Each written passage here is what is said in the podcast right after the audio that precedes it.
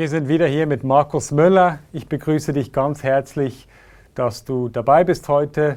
Heute beschäftigen wir uns äh, in der dritten Session zusammen mit Markus Müller konkret mit Zukunft. Letztes Mal hatten wir über Gegenwart ein bisschen näher gesprochen und jetzt wollen wir den Blick wirklich nach vorne richten.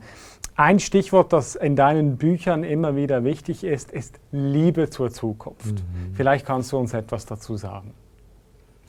Ja, also die Zukunft kann man ja nur lieben. Und wer das nicht tut, wird die Zukunft wahrscheinlich eher fürchten. Und wenn ich mich entscheiden könnte, dann würde ich sie lieber lieben als fürchten. Ich glaube tatsächlich, dass der Mensch Zukunftswesen ist. Und ich glaube, dass Gott ein Gott der Zukunft ist. Sonst würde sein Wort oder würden wir in seinem Wort nicht so viel finden über das Kommende. Ihm schwebt etwas vor, was kommt. Und der Mensch nach seinem Bilde ge geschaffen, glaube ich, kann gar nicht anders, als sich hineinnehmen zu lassen in die Liebe des Kommenden. Das Alte wird vergehen. Die Welt, in der wir heute leben, die wird vergehen. Gott hat nochmal was Neues vor und das ist das Beste und Schönste, was uns passieren kann, dass nochmal etwas Neues anfangen wird. Wir Menschen Menschen, Zukunftsmenschen würde ich sagen, genauso wie Gott ein Gott der Zukunft ist. Wir Menschen, Zukunftsmenschen, ich merke das in sehr alltäglichen Dingen. Ich bin jetzt mit dem Zug hier nach Bern gefahren. Ich habe niemanden getroffen, der den Schaffner gefragt hat auf dem Bahnsteig, woher kommt dieser Zug. Wenn ich genau hingehört habe, hätte bei diesen Zweiergesprächen, dann wäre immer die Frage gewesen, fährt dieser Zug an den Ort, wo ich hin möchte? In welche Richtung fährt der Zug? Oder wäre das eventuell der falsche Zug? Also auf dem Bahnsteig erlebe ich es. Ich habe selber mal Fahrradfahren gelernt. Ich habe es dort gecheckt wo ich gemerkt habe, ich darf jetzt nicht auf meine Pedale schauen, auch nicht auf das Vorderrad, nicht auf die Bremsen. Es muss jetzt egal sein, ob die Bremsen funktionieren. Am besten, ich schaue 300 Meter nach vorne und dann gewinne ich Geschwindigkeit und so lerne ich Fahrradfahren. Und habe tatsächlich dem einen oder anderen das Fahrradfahren beigebracht. Meine Grundlehre war immer, schau 300 Meter nach vorne und es wird gehen. Ich habe vier Kinder zusammen mit meiner Frau.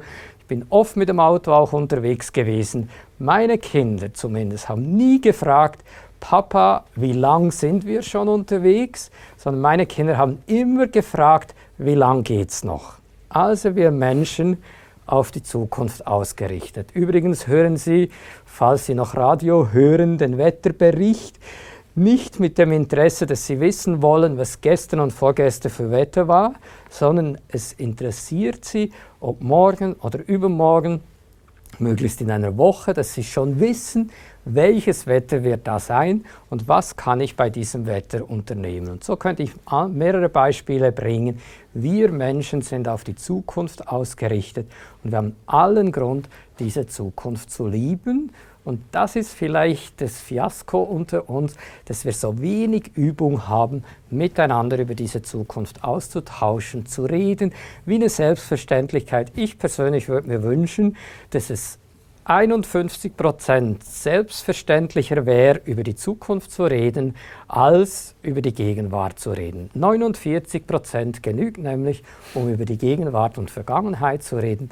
51 Prozent würde ich mir wünschen, über die Zukunft. Ja, ich finde es interessant. Bei dir merkt man, Zukunft löst bei dir richtig positive Energie aus Absolut. und du kommst in Schwärmen, wie wir, wie wir besprochen haben. Jetzt aber für viele Menschen, äh, die verbinden mit Zukunft nicht Liebe, sondern die, die, die, die beschäftigen sich, löst mehr Angst aus, Zukunft. Ähm, und da würde mich jetzt persönlich interessieren, wie kann ich selber in, in meinem Leben eine Liebe zur Zukunft kultivieren und, und eben Angst, äh, die, also die Zukunft nicht mehr mit Angst verbinden, sondern mehr mit Liebe, mit Freude, mit Schönem, das offensichtlich bei dir der Fall ist. Vielleicht kannst du uns dort einige Hilfeleistungen geben. Ja, ich würde zunächst mal fragen, wie entfaltet sich eigentlich Liebe? Also was hast du gemacht, dass du plötzlich deine Frau geliebt hast, Matthias? Ich glaube, du hast sie einfach angeschaut. Du hast deine Augen nicht ganz zugemacht, sondern du hast sie gesehen, schon von ganz weitem. Du hast hingeschaut, vielleicht hast du sie beobachtet, ich war nicht dabei, aber ich kann es mir noch vorstellen. Sehr ich, sogar. Gell, ich merke, Liebe entsteht oder kann überhaupt erst da entstehen, wo wir hinschauen. Ich glaube, dass das Sehen, sehen können, sehen dürfen, wie die Grundvoraussetzung ist, damit sich Liebe entfalten kann. Also ich weiß, wie das Autoverkäufern geht. Die lieben ihren BMW einfach, weil sie hinschauen, wie exzellent diese BMW eingerichtet ist oder für die Schwaben halt der Mercedes oder wie diese Autos alle heißen, ich weiß das nicht so genau. Aber der Autoverkäufer, letzte Woche war ich mit meinem Sohn eine größere Wanderung machen, ziemlich ins Gebirge hinein. Beim Runtersteigen kamen wir bei einem Bergbauern vorbei. Es war enorm, wie der seinen Käse angeschaut hat. Er war richtig verliebt in seinen Käse. Was hat er gemacht? Er hat uns diesen Alpkäse verkauft, sehr betont, dass es Alpkäse ist und noch zu einem sehr günstigen Preis. Er hat uns den gezeigt. Plötzlich haben wir den Käse lieb gewonnen und prompt haben wir ein halbes Kilo gekauft. Spannend. Sehen scheint ja wirklich mhm. Äh, für die Zukunftsliebe etwas ganz Zentrales zu sein. Ja. Hat das noch mehr, äh, ist da noch mehr dran als einfach diese Beispiele, die du gebracht hast? Nee, das ist gut, dass du nachfragst, weil wenn ich die Bibel lese, dann merke ich, dass der Begriff oder das Verb sehen das häufigste Verb ist, was in der Bibel, also Tätigkeitswort, was in der Bibel vorkommt. Ich habe mal nachgerechnet, in der Luther-Übersetzung, dank dem Computer ist das alles möglich. Sehen kommt ungefähr 3685 Mal vor. Sehen, Sie, seht, auch das, der Begriff Auge, der Begriff Blick, blickend, 3685 Mal. Wenn ich andere Begriffe wie hören nehme, dann komme ich nur auf, weiß ich, weiß ich jetzt nicht auswendig so genau, 1400 Mal. Wenn ich den Begriff beten nehme, also nichts gegen das Beten, aber das kommt nur etwa 350 Mal in der Bibel vor. Und wenn ich das jetzt verbinde mit dem Begriff sehen, dann merke ich, dieses Sehen, das ist wie Kernbereich unserer menschlichen Existenz.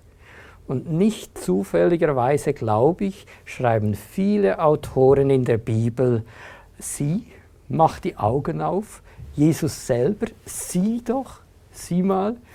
Bei Jesaja, dem Propheten, dem großen Propheten, lesen wir zu Beginn, er schaute das Wort.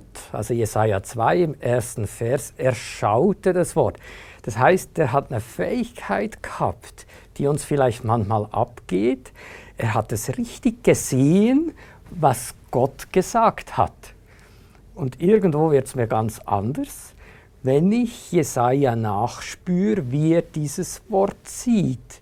Und tatsächlich folgen nachher unzählige Beispiele, was er sieht, die uns dann auch heute ganz praktisch in den verschiedenen Lebensbereichen enorm viel Inspiration geben können. Das, was der Jesaja sieht. Andere Propheten werden von Gott gefragt: Hesekiel, Amos, was siehst du? Jeremia. Und dann sagt Jeremia einfach das, was er sieht. Und so würde ich manchmal gerne die Menschen auch fragen, statt wie geht's dir? Was siehst du? Und dann ist spannend, was Menschen sehen oder eben nicht sehen. Und dann finde ich diese gegenseitige Hilfe zu sehen. Ich mache das praktische Beispiel. Ich war hier in Bern im Inselspital nach einem größeren Unfall mit Schädelbruch. Ich musste neu lernen zu sehen. Ich hatte im Inselspital dann eine Seeschullehrerin. Die hat so ihr Stöcklein, ich weiß heute noch, wie diese Frau geheißen hat, das war nämlich eine Frau Vogel. Ich vermute, sie lebt nicht mehr, außer sie lebt weit überdurchschnittlich über 120 Jahre. Aber sie war meine Seeschullehrerin. Mit ihrem Stöcklein hat sie versucht, nach einer größeren Augenoperation meine Augen zu trainieren. Und manchmal stelle ich mir das vor, wir Menschen, die Jesus lieb haben, sind genauso in einer Seeschule und manchmal hast du das Stöcklein und sagst, schau, siehst du schon, siehst du das? Manchmal habe ich das Stöcklein und frage, siehst du das auch? Hast du es gesehen? Und manchmal denke ich, wir müssen nicht alles sagen, was wir sehen, aber das, was wir sagen, wäre noch wichtig, dass wir es auch sehen können.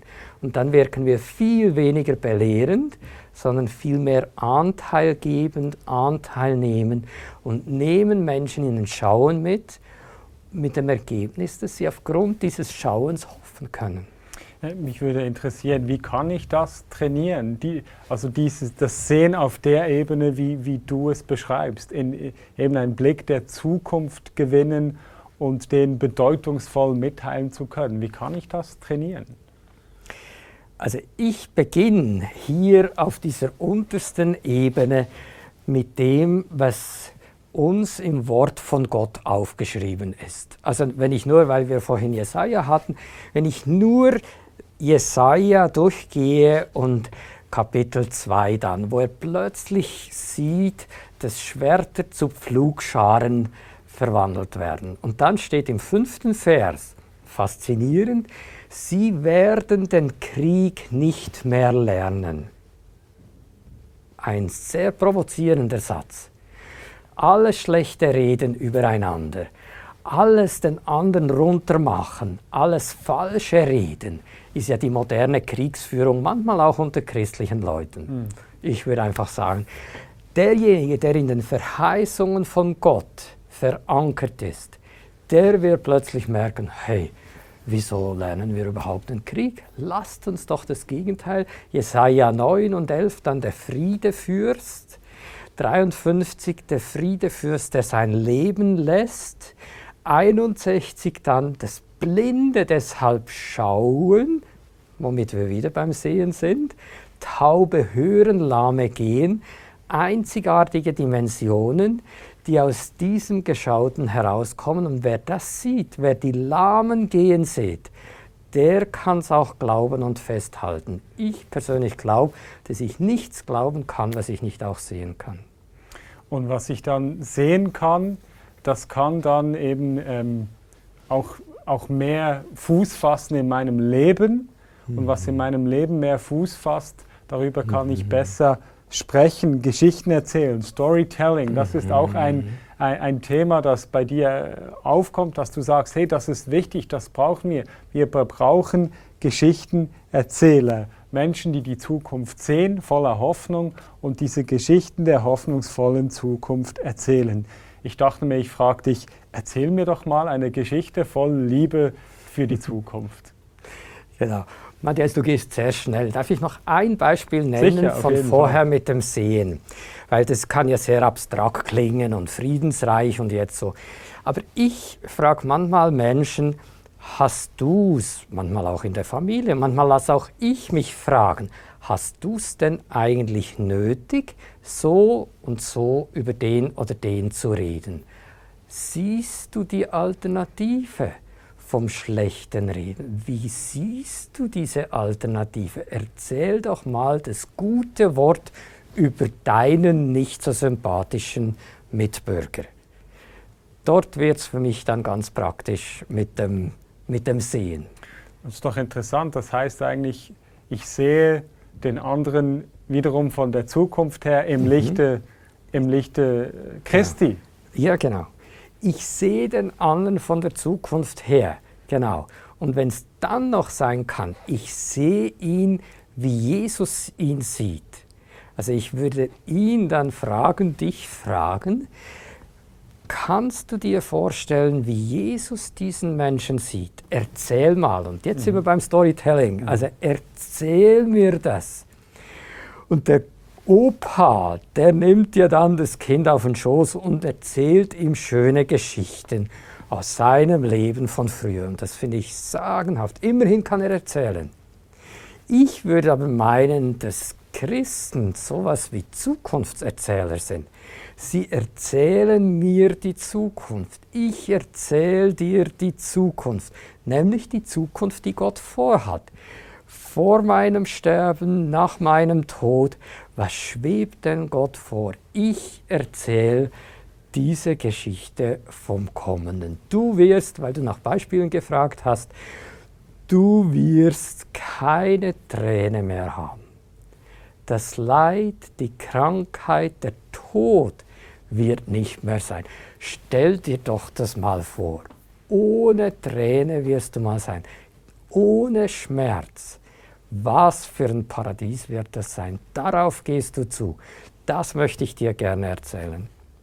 Und diese Geschichten können dann mich im Heute, in der Gegenwart inspirieren, eben nicht nur Gegenwartsoptimierung zu betreiben, Absolut. sondern Absolut. mich im Lichte der, der, der, der, Zukunft auch wieder zu sehen und, und dann eben vielleicht mich mir selbst, aber auch anderen gegenüber anders zu verhalten. Ich habe, wenn ich das noch sagen darf, ich frage manchmal ältere Menschen, so, die manchmal auch so ein bisschen zerknirscht sind, vielleicht auch ein bisschen mürrisch. Und dann sagen sie mir, wenn sie mir das sagen, ja, ja, irgendwo glaube ich schon an Gott. Dann erzähle ich ihnen, was es heißt, eine Krone tragen zu dürfen. Sehen Sie dich, schauen Sie sich doch mal an mit einer Krone. Ich merke, wie das genau das Leben einer Person verändert. Weil wenn sie die Krone trägt, und das kommt mehrmals im Alten und im Neuen Testament vor, dann kann sie eigentlich nicht mehr mürrisch und verbittert sein. Ich sage nicht, alle Verbitterung lässt sich so klären, aber das darf passieren. Neulich habe ich jemandem erzählt, wissen Sie eigentlich, was Jesus heute macht? Was hat er geantwortet? Und dann äh, hat die Person gestaunt. Dann habe ich gesagt, ich habe nämlich den Text gelesen, dass Jesus in den Himmel gegangen ist und als Zimmermannssohn mir dort eine Wohnung baut, damit ich dort bin, wo er auch ist. Er sagt, ich will, dass Sie auch dort sind, wo ich bin. Dann hat die gute Frau mir gesagt, ja, das täte mich noch interessieren, baut er mir wohl eine Einzimmer- oder eine Dreizimmerwohnung? Das ist dann fast das Humoristische, was in solchen Situationen vorkommt. Aber irgendwo merke ich, die Person hat etwas begriffen, nicht auf ihr Wohlergehen zu achten, sondern auf das Höhere, auf das Kommende einen Blick zu werfen.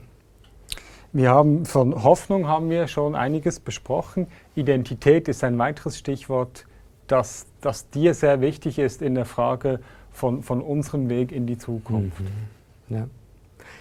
Genau. Also für mich ist Identität, was immer man genau äh, darunter versteht, wie ein Schlü eine Schlüsseldimension nochmal, wie wir als Menschen in dieser Welt unterwegs sind.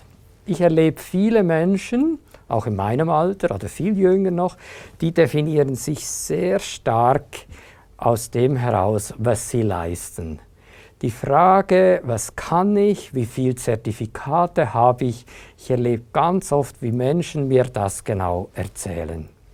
Sie sind, was sie leisten. Dann gibt es so die, die saloppen Sprüche, ich bin, was ich shoppe oder ich bin, wie gut ich das Internet beherrsche oder weiß ich was. Kleider machen Leute. Kleider machen Leute, all das ich bin. Und dann merke ich, ja, wenn das plötzlich nicht mehr ist, die Leistung nicht mehr ist. Ältere Leute sagen dann öfters nochmal, ja, jetzt bin ich Opa. Plus, das geht auch vorbei. Wer bin ich, wenn ich nicht mehr Opa bin, wo das Kind mir auf dem Schoß sitzt? Wer bin ich eigentlich? Es gibt noch eine zweite Zugangsweise, diese künstliche Intelligenzdimension, was ja auch eine Zukunftsfrage, massive Zukunftsfrage ist. Ich selber habe eben nicht so Angst, können die jetzt mich durchschauen? Bin ich ein transparenter Mensch? Sondern ich habe Angst, dass ich angesichts der ganzen Algorithmen, die da herrschen und angewendet werden, dass ich eines Tages plötzlich nicht mehr weiß, wer ich bin. Und aus dem heraus leite ich wie eine Schule, eine Herzensuniversität ab oder auch in der Verkündigung. Wir, glaube ich, haben diese Not und diesen, diese Bedürftigkeit zu hören, wer wir sind.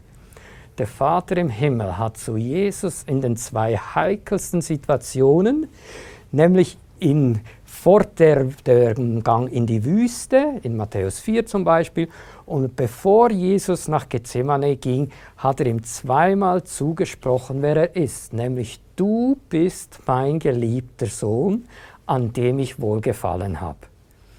Da wurde die Identität von Jesus geklärt. Und ich glaube, dass wir statt das, was wir leisten und können und haben, besitzen und weiß ich was alles, statt dem müssen wir fragen, was ist uns eigentlich zugesprochen? Da sind wir meines Erachtens etwas ausbaufähig. Hm. Ein weiteres Stichwort ist Begrenzung und Schwäche umarmen. Das ist ein Stichwort, das für dich auch ganz wichtig ist. Genau, ich glaube eben, wer Begrenzung oder Verletzlichkeit, Enttäuschung, Schwäche, Ende, wer nicht Frieden geschlossen hat mit sowas, dass der sich sehr schwer tut, mündig mit diesen ganzen Sachen umzugehen. Ich, wenn ich die Bibel lese, lese ich ziemlich viel, dass nicht ein Loblied auf die Stärke gesungen wird, sondern viel eher schon ein Loblied auf die Schwäche. Stark in den Schwachen. Genau. Christus spricht, ich bin in den Schwachen mächtig. Der Paulus sagt, wenn ich schwach bin, bin ich stark. Und dieser Vers, wenn Christus spricht, ich bin in den Schwachen mächtig, wenn wir nur stark werden wollen, könnte es dann sein, dass wir Jesus die Chance nehmen, tatsächlich bei uns wirksam zu sein, bei uns und durch uns. Und deshalb glaube ich, brauchen wir neu diese Spur, die Schwäche, die Verletzlichkeit, auch die Enttäuschung, die Begrenzung, das Ende des Lebens wie eine Selbstverständlichkeit zu nehmen und diese Schwachheit zuzulassen und zu sagen, das ist ja geradezu die Chance für meinen geliebten Herrn.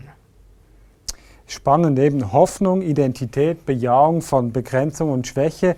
Das sind so drei ganz wichtige Stichworte.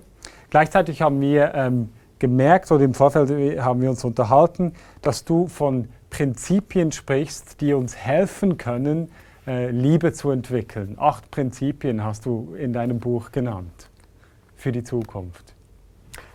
Genau, also die müsste ich jetzt auch ablesen. Ich finde die äh, ganz spannend. Sie können du sprichst dort von, äh, dass im Kleinen, dass wir im Kleinen genau. leben, was im Großen genau. gelingen soll. Mittlerweile habe ich es ja. ja. genau, im Kleinen leben, was im Großen gelingen soll. Das finde ich wie ein Geheimnis unter uns. Wir müssen nicht gleich die ganze Welt, die ganze Gesellschaft, den ganzen Kontinent umkrempeln, sondern wir achten darauf, dass sich im Kleinen Dinge unter uns bewähren. Zum Beispiel aus einer bestimmten Verheißung zu leben, Gastfreundschaft zu leben. Was bewährt sich denn im Umgang mit Menschen, die mir nicht so sympathisch sind? Wenn wir ein Potenzial haben am Bewerten, das ist der zweite Punkt, bewährtes Leben statt richtiges Behaupten. Ich glaube, das sind so Prinzipien, an die ich mich halten kann, darf und soll. Oder Fragen zu stellen, statt die richtige Antwort zu, zu erwarten. Ich bin ein großer Freund von Fragestellen. Es tut mir heute mhm. leid, dass ich nicht so viele Fragen stellen kann. Mache ich viel lieber. Aber heute darf ich Fragen stellen. Heute hast du das Privileg, genau. Mhm. Aber wenn ich Fragen stelle, muss ich keine korrekte Antwort kriegen, sondern ich inspiriere dazu, dass der Mensch mir etwas, der Mensch mir etwas zeigen kann, was ich bisher weder geahnt noch gesehen noch gewusst habe. Und das dann eben ins Leben integrieren können, schauen, dass sich das bewährt. Du, hast, du sprichst auch davon, immer zuerst die Person und nicht die Sache, die Methode oder das System zu sehen. Das hilft bei der Liebe für die Zukunft, nicht eben sich das Heil von irgendeinem bestimmten ähm, äh, Strategie zu, zu, äh, zu versprechen, die Bedürftigkeiten zu erkennen, also eben zuhören, wirklich zuzuhören. Ähm, und hineinzuschauen. Hineinzuschauen, sehen, In wiederum. Den Menschen sehen, genau. Genau. Äh, den, den Himmel als Ausgangspunkt nehmen, das, davon haben wir schon gesprochen, in den Verheißungen Gottes verankert zu sein, äh, Identität umarmen können, auch im Unvollkommen, da sind wir im Prinzip auch vorbeigekommen, um vom Herzen her gebildet sein. Und da möchte ich nochmal nachfragen beim Herzen. Was meinst du, du hast vorhin auch schon den, das Stichwort Herzensuniversität gesagt. Mhm. Was meinst du damit? Mhm. Genau, wir haben, glaube ich, in der ersten Session ein bisschen unterschieden zwischen äußerem Mensch und innerem Mensch. Das sind natürlich alles so ein bisschen vage Begriffe. Auch Herz ist in dem Sinn. Herz ist für mich der Kern, der innerste, die innerste Dimension meines Menschseins die tiefsten Empfindungen, tiefste Gewissheiten, tiefste Sicherheiten, in denen ich ruhe, dort, wo mein Sein definiert ist. Es ist auch der Ort, wo ich Jesus eingeladen habe, dass er dort Wohnung nimmt. Auch, kommt auch in der Offenbarung so vor, dass er anklopft und eintreten möchte, dass er in meinem Herzen wohnen möchte. Das ist die Herzensdimension. Und dann, natürlich ist das ein bisschen vage möglicherweise, aber daraus kommt ein ganz großes Ja. Ich glaube, dass in jedem Menschen irgendwie ein Ja oder ein Nein verpflanzt ist. Ich wünsche mir sehr, dass in mir drin ein ganz, ganz großes Ja zu mir, zu meiner Vergangenheit, meiner Zukunft, zu dir, zu meinen Nächsten verpflanzt ist, ein tiefes Ja zu Gott, so dass ich Gott sagen kann, du darfst mit mir machen, was du möchtest. Und ich mache dir nicht Vorschriften, wie du mit mir umzugehen hast. Es verändert mein Gebetsleben komplett. Herr, du darfst. Ich erlaube dir, mit mir deinen Weg zu gehen. Das entscheidet sich im Herz.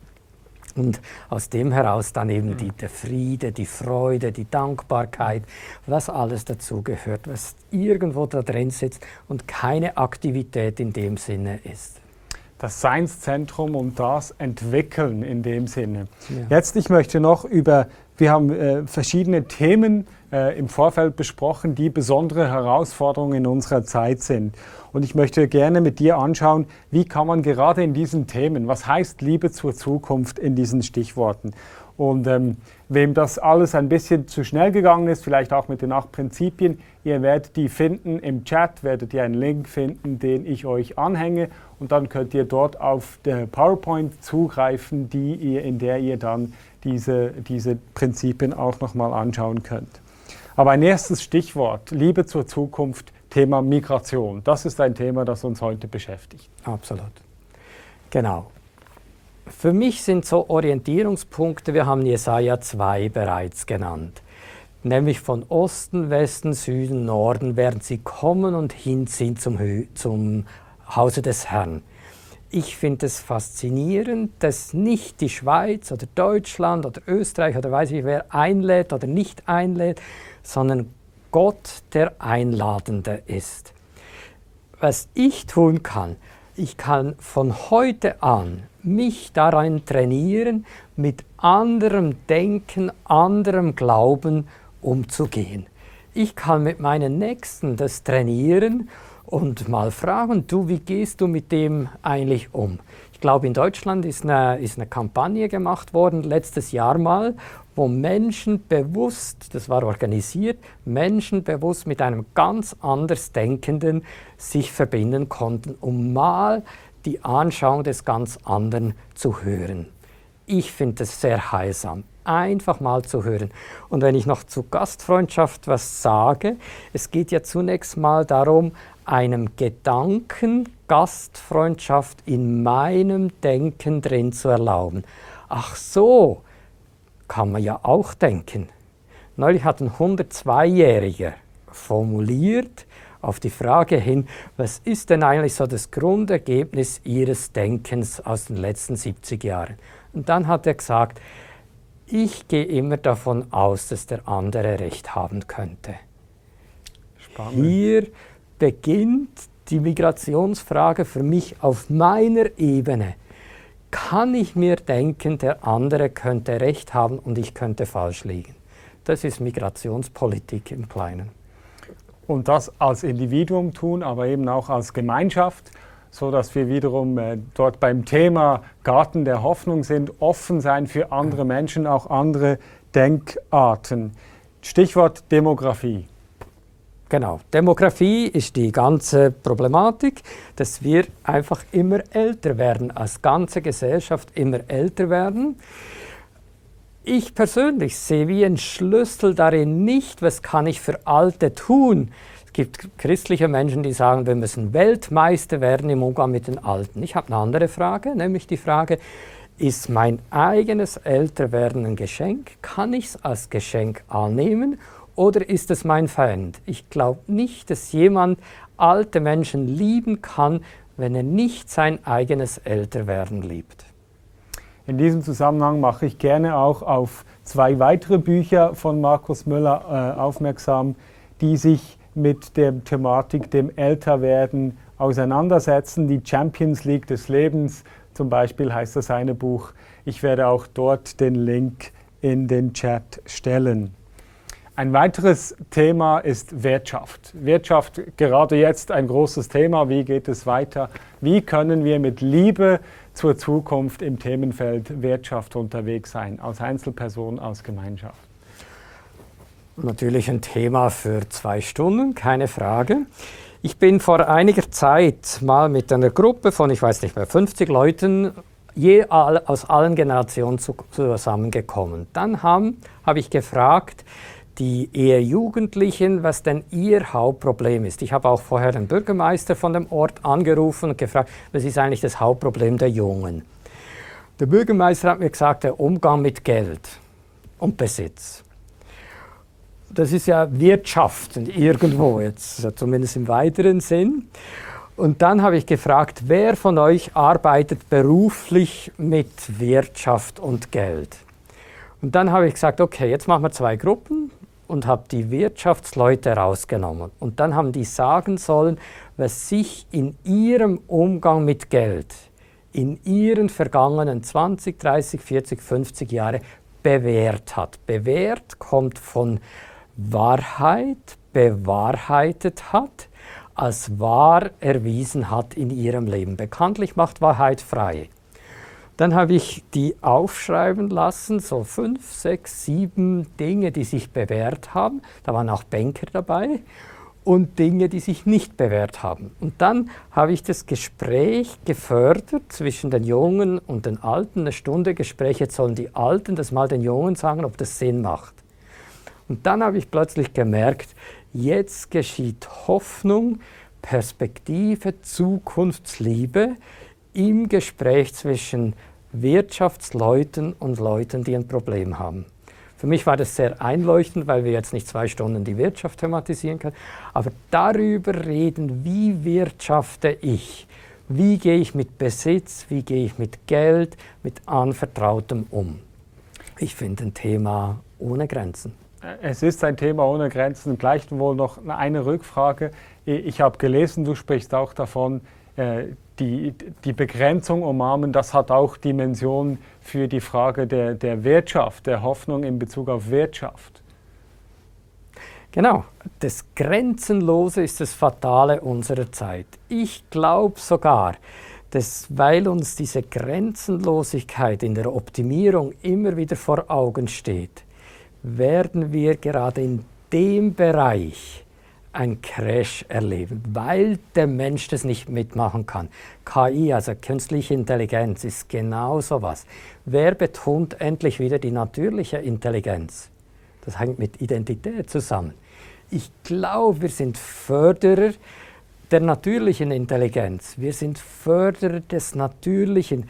Wenn ich es zuspitze, das Menschsein in der Wirtschaft, in all diesen Lebensbereichen, das Menschsein wieder ganz neu zu entdecken. Das ist für mich das Geheimnis der Zukunft oder Schlüssel, um Zukunft zu gewinnen. Für mich eigentlich das Drama der heutigen Zeit, dass obwohl wir bei Corona so stark merken, wie wichtig Leben und Gesundheit ist, merken wir, wenn wir ein bisschen im Überblick schauen, dass die vergangene Zeit, es wäre auch wieder eine abnehmende Dynamik hier, die in der vergangenen Zeit wie zu sowas gel gelangt sind wie eine Entwertung des Lebens. Ich merke das zum Beispiel in der Sterbehilfedebatte, wo in Deutschland dieses, im Februar ein wichtiger Entscheid getroffen worden ist. Ich rede sehr oft mit Menschen, auch jüngeren Menschen, die die Sterbehilfe als Option sehen. Darin merke ich, dass der Wert des Lebens wie mehr und mehr abnimmt und Leben fast gleichgesetzt wird mit Wohlergehen und dort, glaube ich, ist es ein Schlüsselbereich für uns in unseren Gemeinschaften, das Leben wieder wirklich auf die Bühne zu tun und zu sagen, wir, wir lieben das Leben auch da, wo es begrenzt, schwach, unvollkommen ist. Und in dem Sinn die natürliche Intelligenz und nicht die künstliche Intelligenz, weil sind wir in der natürlichen Intelligenz stark, dann können wir auch die künstliche Intelligenz, die Algorithmen und was auch immer wirklich zu Hilfe ziehen. Und ich bin überhaupt kein Feind der künstlichen Intelligenz, aber zuerst, glaube ich, müssen wir im Garten unserer Hoffnung das Natürliche wieder entfalten lassen, wie der Pilatus bei Jesus gesagt hat, siehe was für ein Mensch. Ich wünsche mir, dass die Gesellschaft um uns herum, die Städte, die Bewohner, die Bürger unter uns sagen, wenn sie die Vineyard-Leute sehen, siehe was für Menschen.